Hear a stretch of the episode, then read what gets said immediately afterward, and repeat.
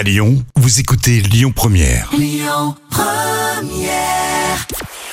Bonjour à tous, c'est M6 qui s'est imposé hier avec L'amour est dans le pré qui a rassemblé 4 millions de personnes. Ça représente 19% de part d'audience.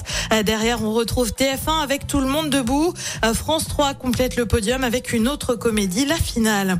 TF1 revoit sa copie du côté de la Star Academy. Alors vous le savez, l'émission revient samedi pour une nouvelle saison. Seulement voilà, à quelques jours du coup d'envoi, on apprend qu'il n'y aura pas 16 élèves, mais seulement 13.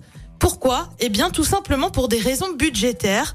La chaîne aurait indiqué aux candidats qui n'ont pas été retenus euh, que la défaite de l'équipe de France pour la Coupe du Monde de rugby avait coûté de l'argent à la chaîne diffuseur jusqu'à la finale, mais aussi vouloir mobiliser de l'argent sur le lancement de Secret Story qui devrait revenir.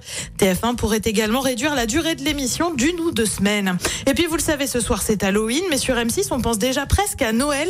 La chaîne annonce en effet le retour de son émission emblématique Tous en cuisine, animée par Cyril Lignac avec bien sûr des menus de fête proposés à partir du 13 novembre prochain. Au programme des recettes à réaliser en même temps que le chef, tous en cuisine. C'est en moyenne un million et demi de personnes devant leur télé. Côté programme ce soir sur TF1, on continue la saga Harry Potter avec le deuxième volet, La Chambre des Secrets. Sur France 2, c'est Votre vie en jeu. Sur France 3, la série Sophie Cross. Et puis sur M6, comme tous les mardis, c'est La France a un incroyable talent. C'est à partir de 21h10. Écoutez votre radio Lyon Première en direct sur l'application Lyon Première, lyonpremière.fr et bien sûr à Lyon sur 90.2 FM et en DAB+.